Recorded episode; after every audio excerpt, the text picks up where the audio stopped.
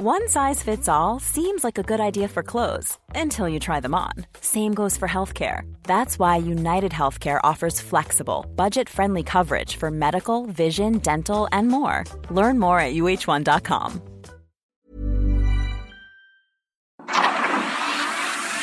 El Heraldo Media Group presenta Periodismo de Emergencia con Arturo Rodríguez, Hiroshi Takahashi e Ignacio Rodríguez Reina.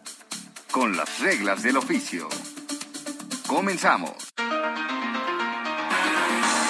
10 de la mañana con cuatro minutos y nosotros ya estamos listos con información a fondo en periodismo de emergencia. Yo soy Arturo Rodríguez y como en cada oportunidad me es un privilegio poder coincidir en esta cabina con Hiroshi Takahashi. Arturo Rodríguez, muy buenos días. Estamos en este domingo ya 27 de marzo del 2022 con muchísima información como pues había prometido la agenda ya desde hace algunas semanas. Sí. Seguimos como en el desenlace de un montón de asuntos que hemos estado siguiendo, ¿no? Sí. Pero revientan nuevos. ¿O no, Mónica? Mónica Reyes, buenos días. Así es, muy buenos días, lista ya para compartir con ustedes estos micrófonos y escucharlos muy atentos, por supuesto. Muchísimas gracias, Mónica Reyes, que como cada domingo ya está lista con el futuro próximo. Claro que sí, comenzamos. Futuro próximo. Esta semana inicia con la atención puesta en el caso de Laura Morán y Alejandra Cuevas, pareja e hijastra de Federico Gertz Manero, hermano del fiscal general, quien las acusa de haberla causado, de haberle causado la muerte. El asunto ha tomado una dimensión política importante debido a las intromisiones del fiscal en el asunto. Caso para la historia. Este lunes se espera una decisión judicial sobre la presunta tortura que presuntamente ha padecido Mario Aburto, autor material del asesinato de Luis Donaldo Colosio. Respecto a la política exterior, esta semana se presentan casos de desaparición forzada en México ante Naciones Unidas, mientras que en Estados Unidos se vence el plazo para que empresas armamentísticas presenten documentales en el caso denunciado por México. En cuanto a escándalos de corrupción, el martes es la audiencia de Jaime Rodríguez Calderón, el Bronco, acusado de incurrir en delitos electorales y otros asuntos que a lo largo de la semana se estarán ventilando. Y no hay que olvidar que a partir del jueves inicia el periodo de presentación de declaración anual de personas físicas y que el sábado por la noche habrá cambio de horario, asunto este último que ha estado en polémica por la propuesta presidencial de extinguir la medida.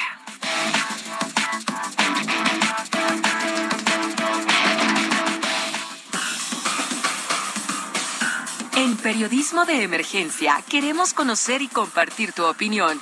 Escríbenos o manda un mensaje de voz al WhatsApp 5580 69 79 42 5580 69 79 42 y se parte de nuestra mesa de análisis.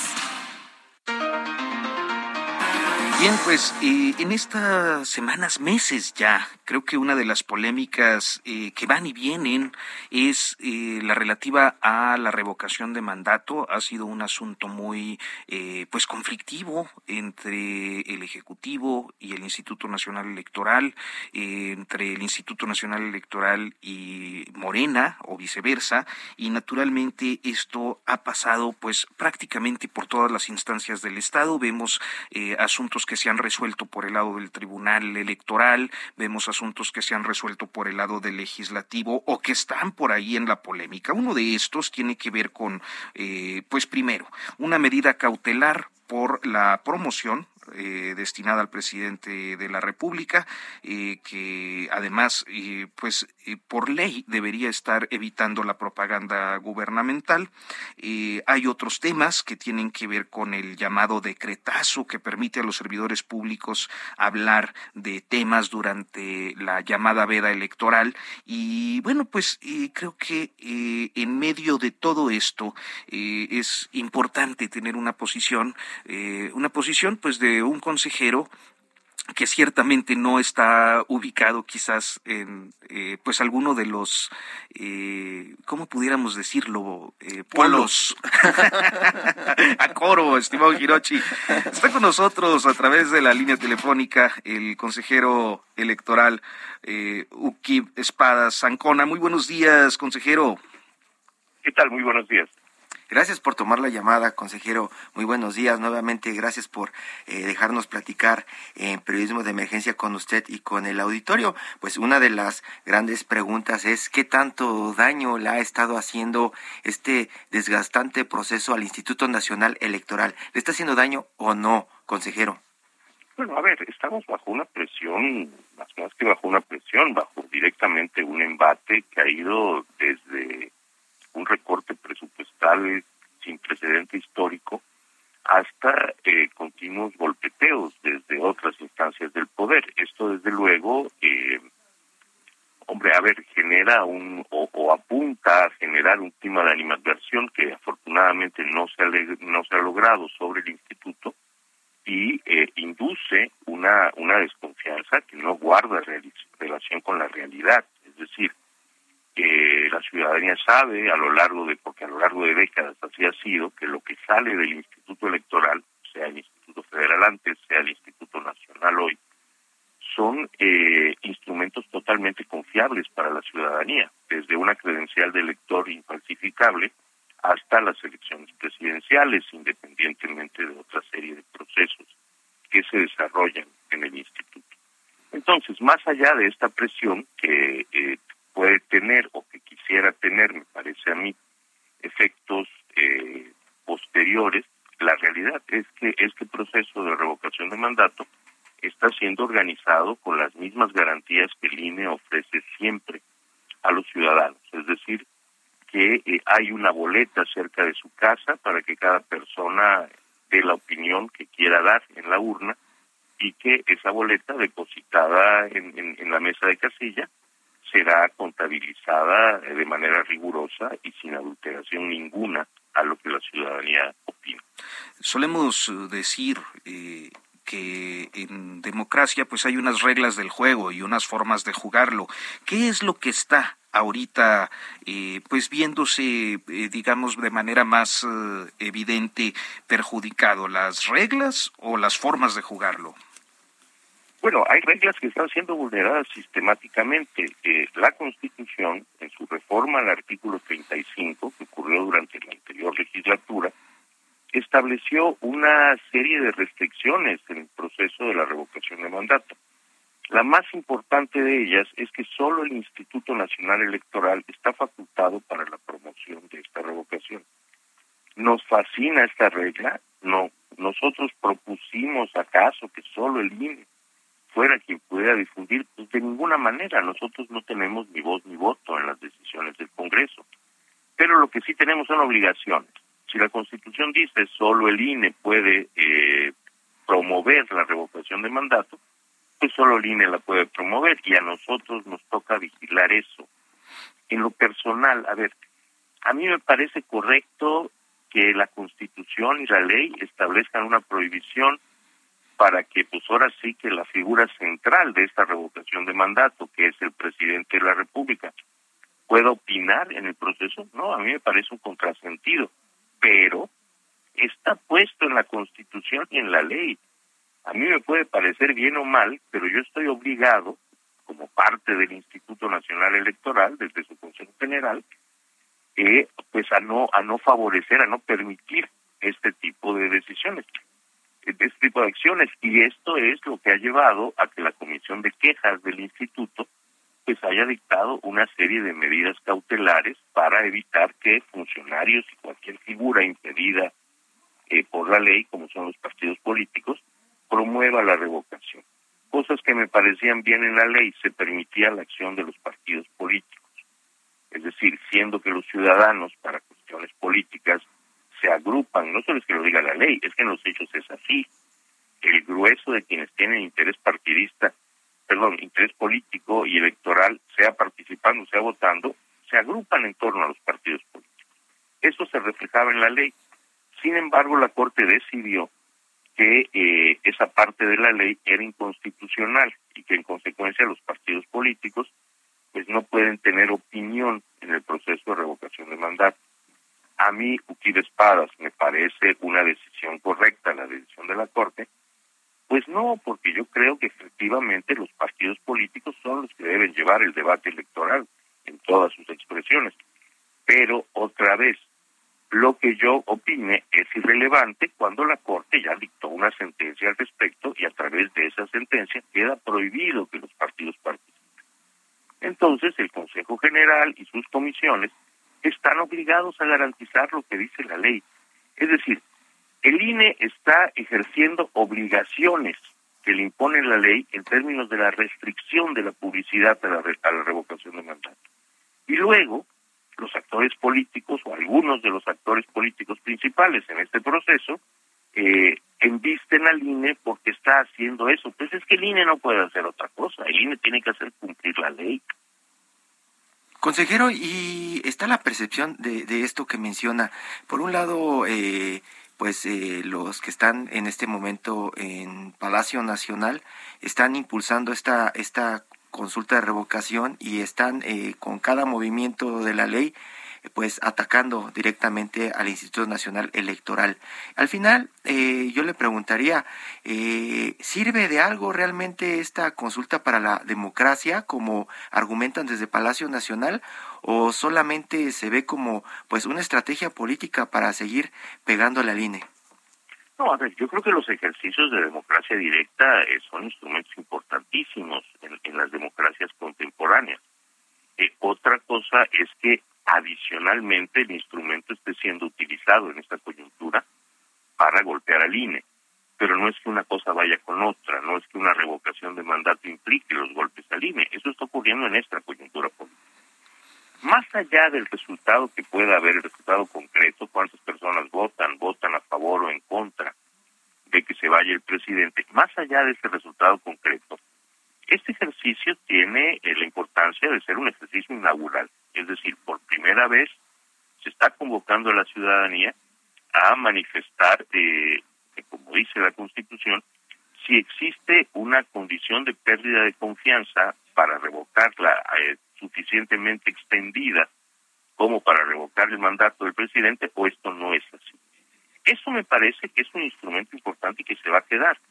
Eh, además, creo eh, que esto a, mediano plazo va a tener un efecto muy importante en los estados, donde eh, los requisitos para convocar a una, una a un proceso de este tipo estarán a discusión y la forma en que se realizan estará a discusión. Eh, más allá de las posibilidades que hay de que a futuro, a futuro incluyendo este propio 10 de abril, que este ejercicio pueda resultar en la revocación del mandato de este o cualquier otro presidente, su introducción en el sistema electoral mexicano, pues es, es eh, dota a la ciudadanía de un instrumento para que a futuro podamos ver procesos de revocación en otros niveles, pienso particularmente en los gobiernos de los estados, donde esto pudiera llegar a tener el efecto de remover a un gobernador de su cargo habiendo perdido la confianza. Entonces, sí, sí, sí es importante, ¿no? Que todos los ciudadanos estemos enterados y estemos informándonos de qué es lo que está pasando alrededor, más allá de las declaraciones que se dan en contra del INE o de pronto las interpretaciones que se dan de la ley desde el lado de Palacio, ¿no? Sin duda, sin duda. Es decir, no debemos confundir el ruido que hay o el mal uso que, algunos están haciendo de los instrumentos de promoción con la, naturaleza misma de un ejercicio de, revocación de mandato existe en otros países. En California, por ejemplo, hace poco eh, hubo un proceso de esta naturaleza en contra del gobernador y el gobernador lo logró sobrevivir.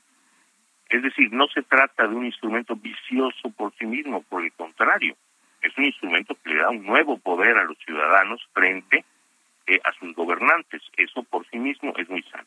Pues Otra cosa es que algunos actores han, han estado utilizando este ejercicio, reitero, por sí mismo un instrumento democrático eh, necesario y que con el con el mal uso, por un lado de las leyes, por otro lado retando la aplicación de las leyes, pues han venido culpando al instituto de cosas que el instituto no es culpable.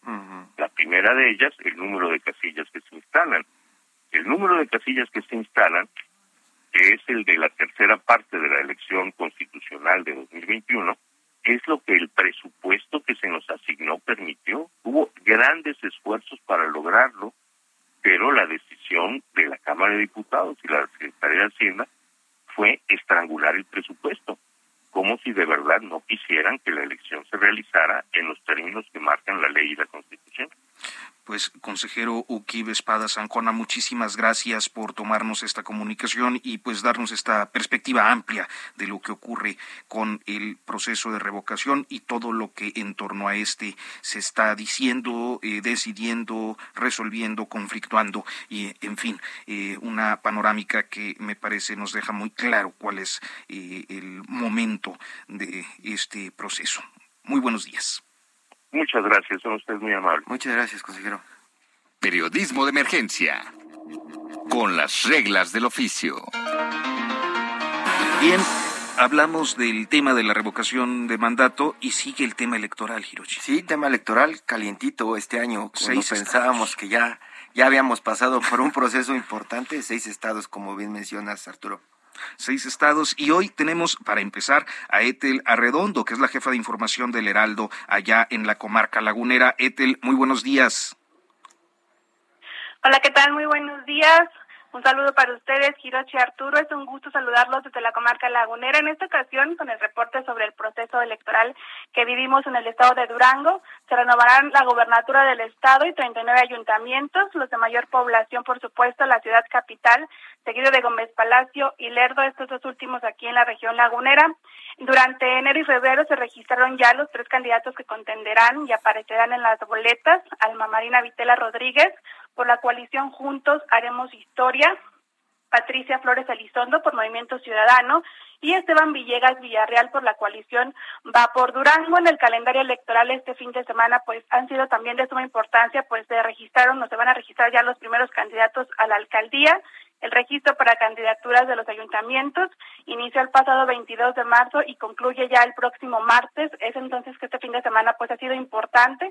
Posteriormente las campañas electorales para la gobernatura inician el próximo domingo 3 de abril y concluyen el primero de junio. La coalición Va por Durango pues está conformada por los partidos PAN, PRI y PRD, encabezada por el candidato a la gobernatura Esteban Villegas Villarreal. La coalición Juntos Haremos Historia está encabezada por la candidata Marina Vitela Rodríguez. Está conformada por los partidos Morena, Partido del Trabajo, Redes Sociales Progresistas, este es partido estatal, y el Verde Ecologista. Por su parte, Patricia Flores Elizondo pues va sola por la por el partido Movimiento Ciudadano. ¿Cuántas personas podrán votar en Durango? Un millón trescientos treinta y ocho mil ochocientos trece duranguenses podrán participar en este proceso. Este es el panorama general del proceso electoral del estado de Durango, Hiroshi Arturo. Pues muchas gracias. Etel, ¿dónde estás? Eh, ¿Eres de Torreón o eres de Gómez? Yo soy de Torreón, pero estamos aquí con ah, como saben, en la comarca lagunera, Torreón, Gómez Palacio y Lerdo. Entonces te puedo decir, paisana, y Etel Arredondo, pues muchísimas gracias por este panorama de lo que eh, pues está por suceder. ¿Empiezan las campañas cuándo nos dijiste? El próximo domingo 3 de abril estamos exactamente a una semana de arrancar las campañas a la gubernatura que acaban el primero de junio. Del próximo 3 de abril al primero de junio son las campañas.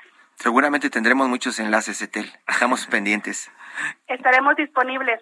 Muchas gracias, Etel Arredondo, eh, jefa de información allá del Heraldo Radio en la comarca lagunera. Eh, ¿Alcanzaremos rápidamente a hablar con Axel?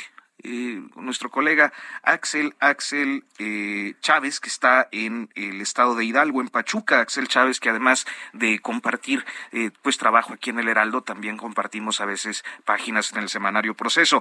Axel, muy buenos días. Arturo Hiroshi, ¿qué tal? Muy buenos días. Cuéntanos cómo van las cosas allá en Hidalgo.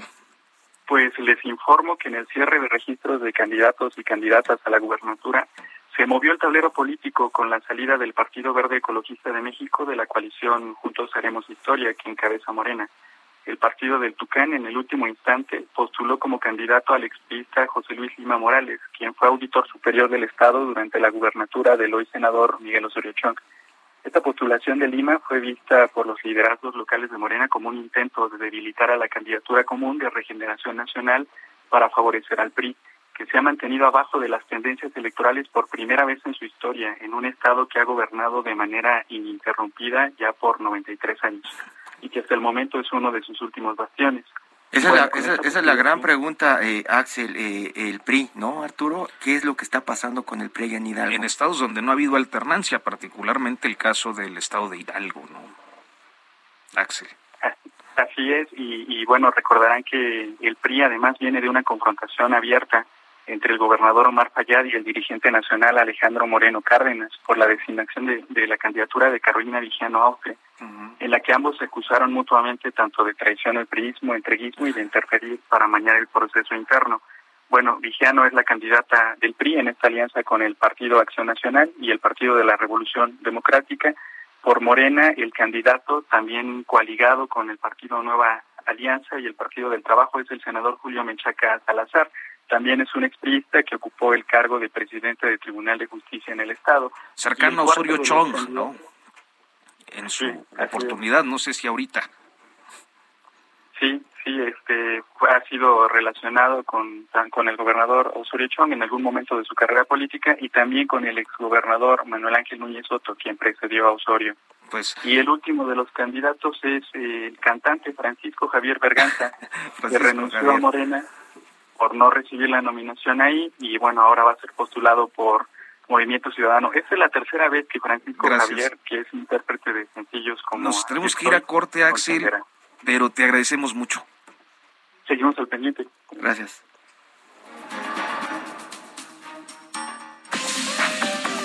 En un momento continuamos. Periodismo de emergencia. Regresamos con las reglas del oficio.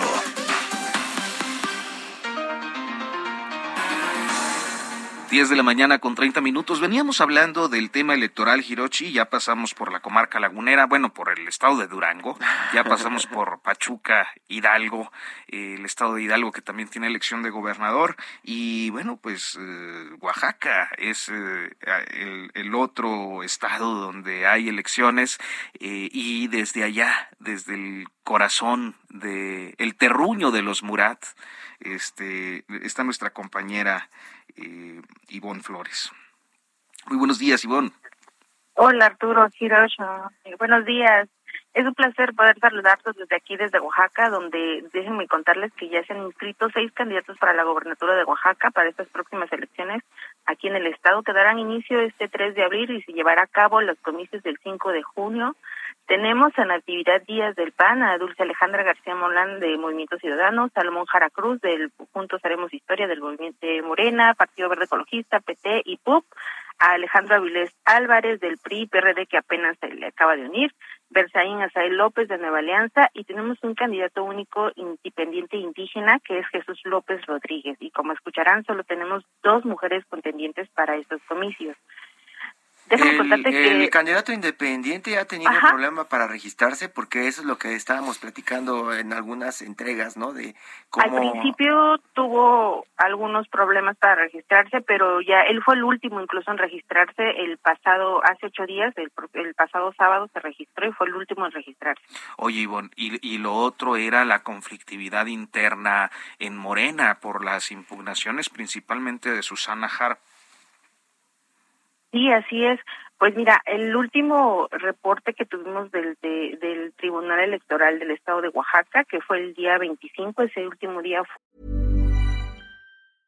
I'm Sandra, and I'm just the professional your small business was looking for. But you didn't hire me because you didn't use LinkedIn jobs. LinkedIn has professionals you can't find anywhere else, including those who aren't actively looking for a new job, but might be open to the perfect role, like me.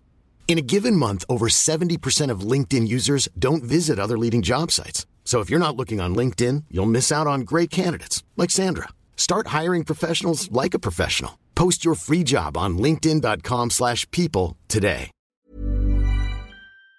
Fue el día de sesiones y fue y absolvieron a Salmón Jara de supuestos delitos por actos anticipados de campaña interpuestos precisamente este por Susana Harp que este fueron actos anticipados de campaña vía Facebook, donde el tribunal dijo y absolvió al candidato por actos anticipados y dijo que no había este declaración inexistente de la violación de la norma de la normativa electoral denunciada por por este por la por la un senadora, perdón. Entonces Susana Harp fuera ya definitivamente y mencionaba Arturo en algún momento este estado que pues se relaciona directamente con los Murat.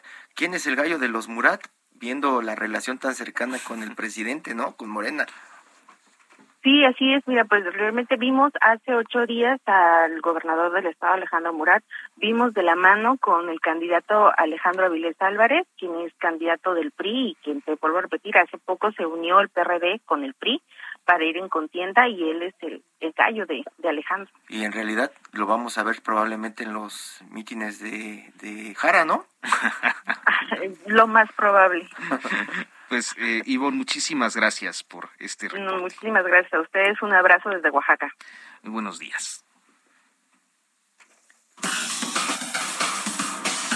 En Periodismo de Emergencia queremos conocer y compartir tu opinión. Escríbenos o manda un mensaje de voz al WhatsApp 5580 69 79 42 5580 69 79 42 y se parte de nuestra mesa de análisis.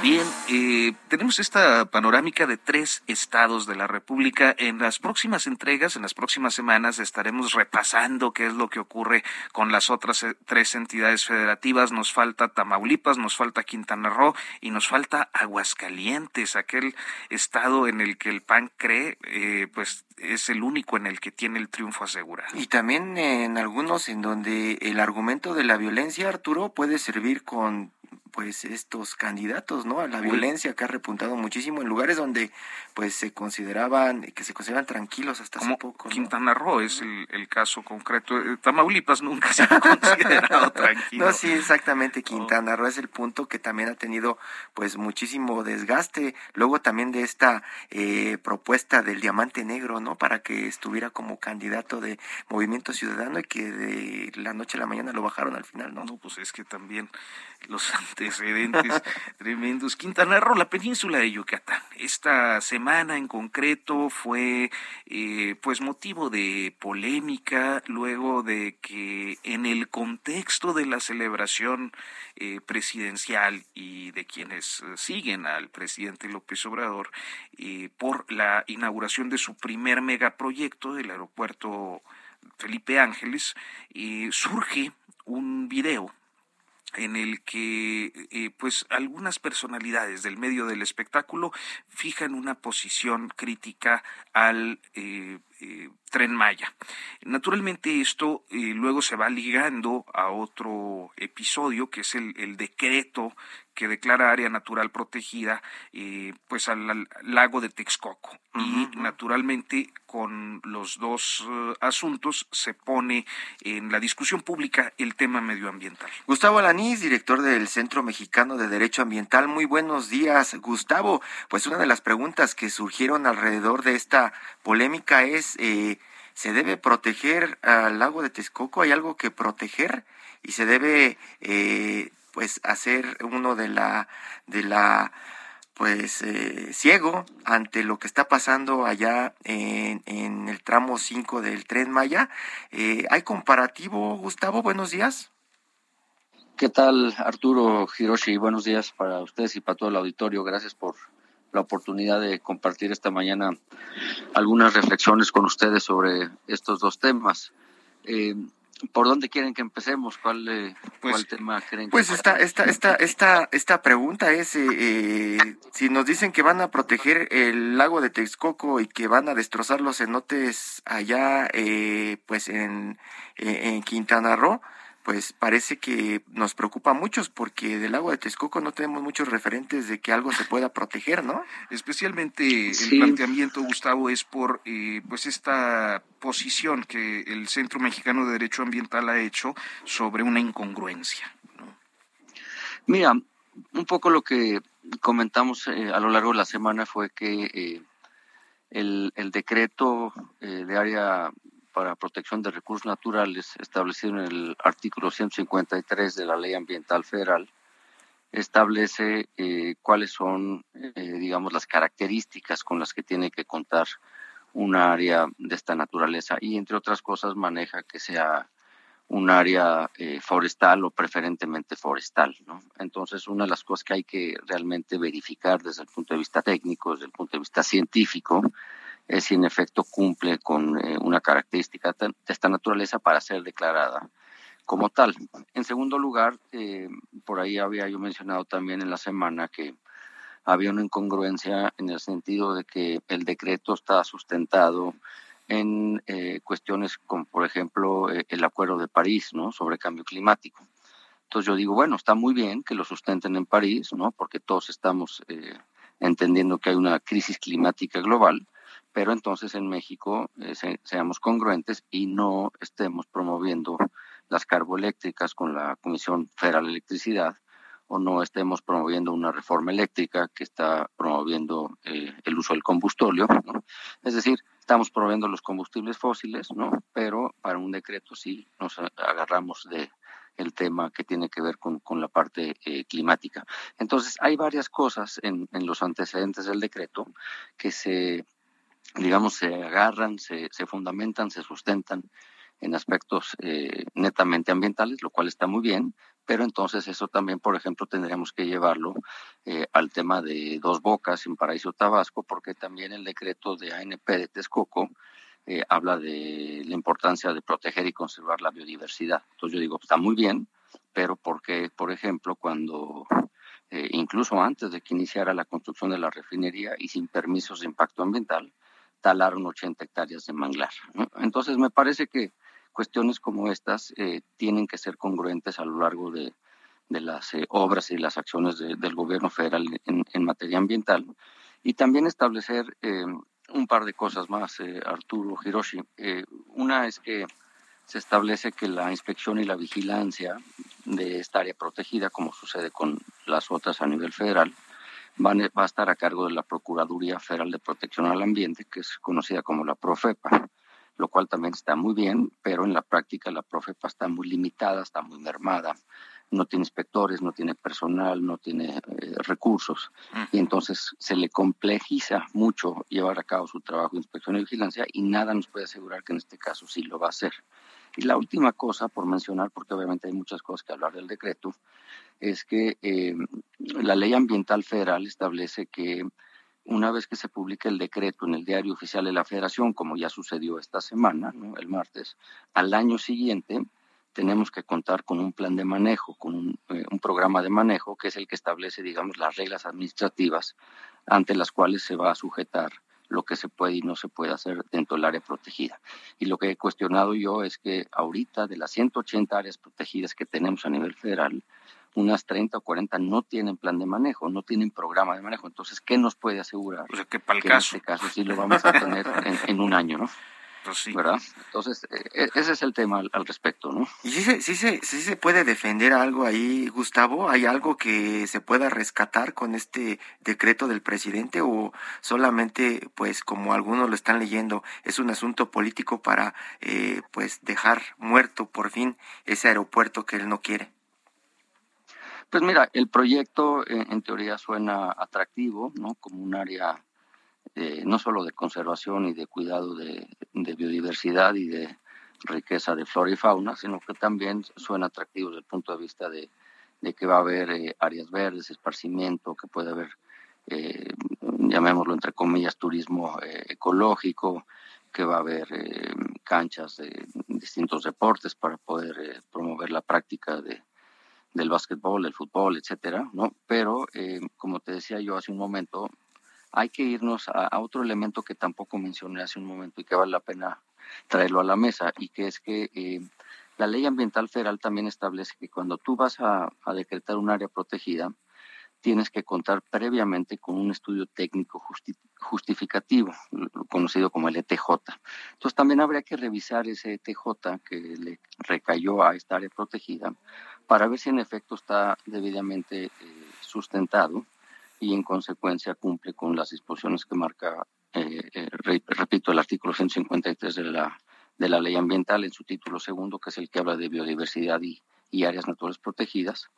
Y yo creo que hay como una combinación, ¿no? Tanto de sí querer cuidar o conservar algo ahí, pero también creo que está dirigido al hecho de, oigan, no, ni se les vaya a ocurrir volver a pensar en que ahí van a ser un aeropuerto o alguna otra cosa. Y en consecuencia le damos un régimen de protección eh, legal a, la zona, a todas estas hectáreas, y nos aseguramos que está legalmente blindado desde el punto de vista ambiental y entonces no van a poder edificar ninguna infraestructura de esta naturaleza.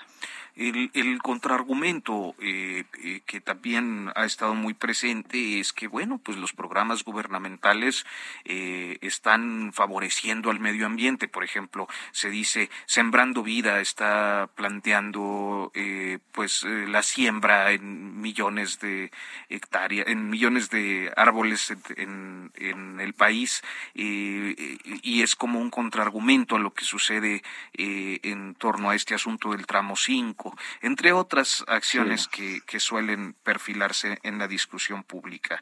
¿Cómo aquilatan esto? Mira, qué bueno que traen a la mesa eh, Arturo Hiroshi el, tema de, de Sembrando Vida, porque es algo que también hemos dicho ya públicamente, en el sentido de que eh, hay un estudio que me gustaría compartir con ustedes y con su auditorio, que fue elaborado por el World Resources Institute eh, hace ya eh, varios meses. Y ese estudio eh, establece que en el 2020 Sembrando Vida deforestó alrededor de 73 mil hectáreas y que posiblemente 79 mil. Entonces, yo creo que no hay que confundir. Sembrando Vida es un programa asistencialista y no quiero decir que esté mal, ¿no? Es un programa que busque que busca ayudar a, la gente que está eh, desfavorecida, que no tiene empleo, que necesita recursos. Está bien, hay que ayudarles porque son los más vulnerables y son los más necesitados y por supuesto que hay que estar con ellos. Pero no digamos que Sembrando Vida nos va a, sacar eh, del problema porque además no sabemos ni siquiera qué tipo de especies están sembrando, si son las adecuadas, eh, en fin, hay, de hecho hay, hay, un artículo que por ahí salió, no sé si ayer o antier, que decía sembrar árboles puede ser muy positivo, pero también muy negativo, ¿no? Y un poco el, artículo decía, pues es que si lo haces con especies que no son eh, propicias, ¿no?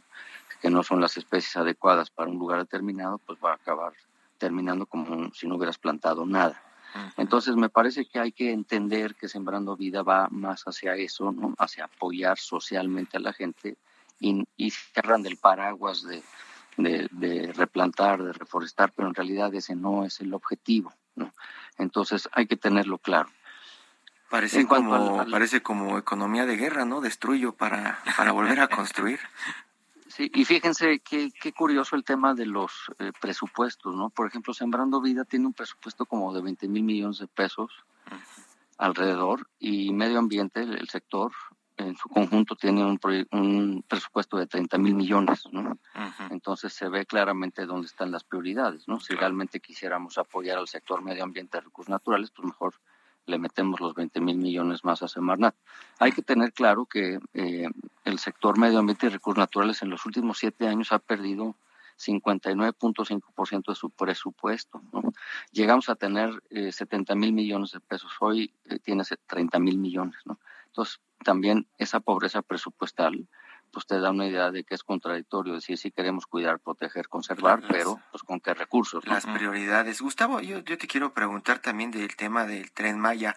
Eh, el daño está hecho ya, eso es claro, pero ¿se puede revertir o de plano ya es una lucha perdida? Ya prácticamente pues un, discurso de, artistas como lo pone el presidente, ¿no?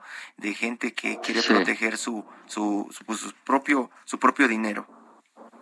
Sí, mira, yo creo que hay que decir un par de cosas. La primera es que me parece que la campaña es muy eh, legítima, es muy, muy genuina, eh, es dentro del marco de la ley, es muy ciudadana, completamente eh, llevada a cabo por organizaciones no gubernamentales y por buzos y espeleólogos y gente muy especializada en, en temas ambientales y que como ellos mismos lo dijeron en la semana, nadie nos hace caso, pues pedimos que alguien nos ayude a levantar la voz y por eso lo hicimos así. Pero de que haya un recurso, que haya dinero atrás de alguien, algún interés, no, hay nada más alejado que eso. Ahora, yendo ya al, aspecto más, digamos, técnico, jurídico, eh, me parece que lo que levantó aquí el tema fue eh, básicamente que el tramo fue eh, primeramente establecido, talaron 20 mil árboles y después por alguna razón decidieron que ella no y entonces decidieron que nos vamos a un nuevo trazo y ese nuevo trazo pues pasa por eh, cavernas, por cenotes, por ríos subterráneos, que es un recurso eh, natural arqueológico riquísimo para la península de Yucatán, particularmente para Quintana Roo, y que además, hay que decirlo, lo están haciendo sin ningún tipo de permiso, sin ningún tipo de autorización en materia de impacto ambiental. Lo que dice la ley eh, ambiental federal en el artículo 28 es que tienes que someterte previamente a la evaluación del impacto ambiental. Y esto obviamente toma tiempo, ¿no? O sea, la autoridad, eh, hay varios tiempos. Uno primero es el que tú como promovente del proyecto tienes que tomarte para hacer los estudios, ¿no? Técnicos, científicos, justificar que cumples con distintos ordenamientos legales, etcétera. Y eso toma tiempo, toma cuatro, seis meses, a veces ocho, hasta doce en ocasiones, ¿no? Entonces tú no puedes pensar que van a llevar a cabo un tramo nuevo cuando no sabes ni siquiera por dónde vas a pasar, no sabes cuáles son las implicaciones, no sabes cuáles son los impactos, y por eso existe justamente el instrumento de, evaluación de impacto ambiental, ¿no? donde además no solo están los tiempos que tú tienes para preparar tu estudio, sino que además luego lo sometes a la evaluación y la autoridad tiene en principio 60 días, en un segundo momento otros 60 y en un tercer momento otros 60. Entonces esto te puede llevar casi nueve meses de evaluación y en este caso dice no, nos vamos por la libre y adelante. Entonces yo creo que aquí lo, perdón, adelante. Sí, no, no, eh, Gustavo, este, pues para cerrar el comentario que nos quedan unos cuantos segunditos. Este, Nada más iba yo a decir que iba yo a decir que vale la pena que ante estos eh, aspectos que vemos nosotros de un punto de vista irregular y de incumplimiento de la legislación ambiental, pues hay que actuar en consecuencia, ¿no? Y yo invitaría a la ciudadanía a que eh, de estar interesados, particularmente en aquella región, pues presenten las denuncias respectivas, ¿no? Ante la Procuraduría Ambiental Federal, eh, decía yo, la Profepa, y también eh, poder presentar algunos amparos, ¿no? ante el Poder Judicial para tratar de detener algo que se considere que no está cumpliendo con el marco legal ambiental. Gustavo Lanís, director del Centro Mexicano de Derecho Ambiental. Muchas gracias. Buenos días. Un gusto, Arturo Hiroshi. Buenos días. Muy buenos días. Todo menos fútbol. Se nos hacía tarde para hablar de la entrega de los Oscar el día de hoy, Hirochi. Gonzalo Lira Galván, periodista cultural especializado en análisis cinematográfico y colaborador de El Heraldo Televisión. Gonzalo, muy buenos días. Cuéntanos, hoy es el día que muchos esperan. Los que no seguimos tanto el cine, ¿qué tenemos que ver en las próximas horas para pues poder comentarlo con las personas que para tener de qué hablar? Exacto, muy muy buenos días Arturo y Hiroshi. Así es, eh, es el es el día de hacer un poquito la tarea para no quedarse fuera de de los disgustos, porque creo que va a haber disgustos esta noche eh, por parte de quienes nos dedicamos a esto. Y es que eh, no sé qué tan enterados están, pero la academia para este año ha decidido hacer varios cambios a su transmisión televisiva.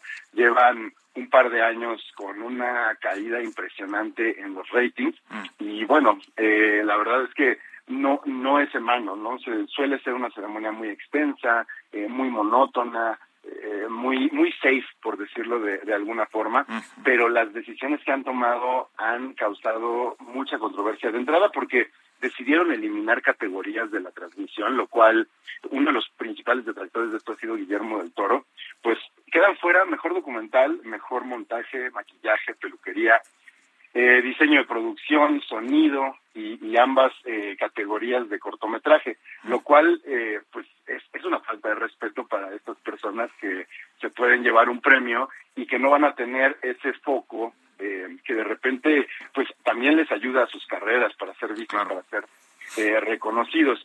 Esto responde a que la academia quiere hacer supuestamente una ceremonia más ágil, pero ha sido curioso y muy criticable porque quitaron todas estas premiaciones, pero sí sumaron números musicales de canciones que ni siquiera están nominadas.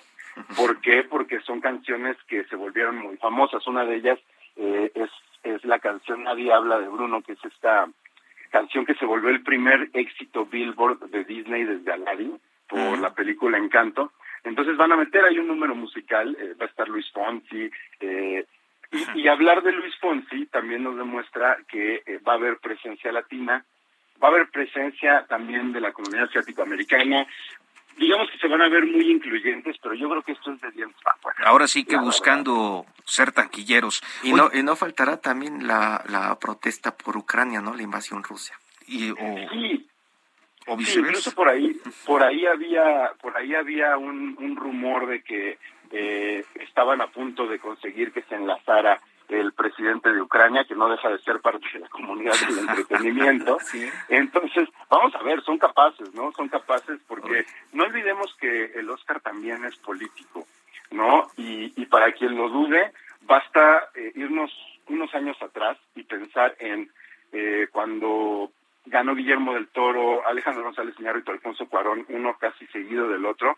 Esto responde a una comunidad latina en crecimiento, que vota, que gasta dinero, que paga impuestos, y después, por si había duda, le hicieron lo mismo a la comunidad asiático-americana cuando gana Parasite, ¿no? Eh, es obviamente el momento de incluirlos en la conversación eh, y decir, los estamos viendo, para bien o para mal.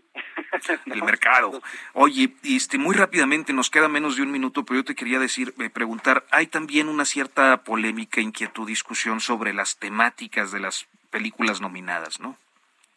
Claro, siempre, siempre existe. Y sobre todo por quien creemos que va, quienes creemos que va a ganar, ¿no? Estamos viendo que va a ganar eh, Will Smith, ¿por qué? Porque va a ser un reconocimiento a la comunidad afroamericana, recordemos que murió Sidney Poitier este año. Y en la misma categoría esta vez en Washington. Va a ser el momento emotivo de la noche, pero además está Coda, esta película, y ahorita están hablando del tren Maya, con, con Eugenio Derbez, que podría arrebatar el premio a mejor película a, a, a muchas que se lo merecen más. Eh, y es una película completamente familiar, muy amable, de fácil digestión, y creo que es a lo que están apostando, a que sea una ceremonia que todo el mundo entienda quién ganó, por qué ganó, y no haya cuestiones dentro del gran público para que ese gran público voltee a verles de nuevo. Gonzalo Lira Galván, periodista cultural, eh, colaborador, compañero aquí en El Heraldo, muchas gracias, buenos días. Al, contrario, gracias a ustedes. Y gracias a nuestro auditorio, Hirochi. Buenos días. Rodríguez, buenos días.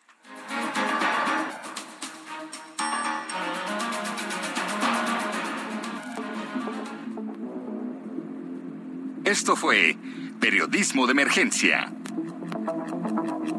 Con las reglas del oficio. Heraldo Media Group.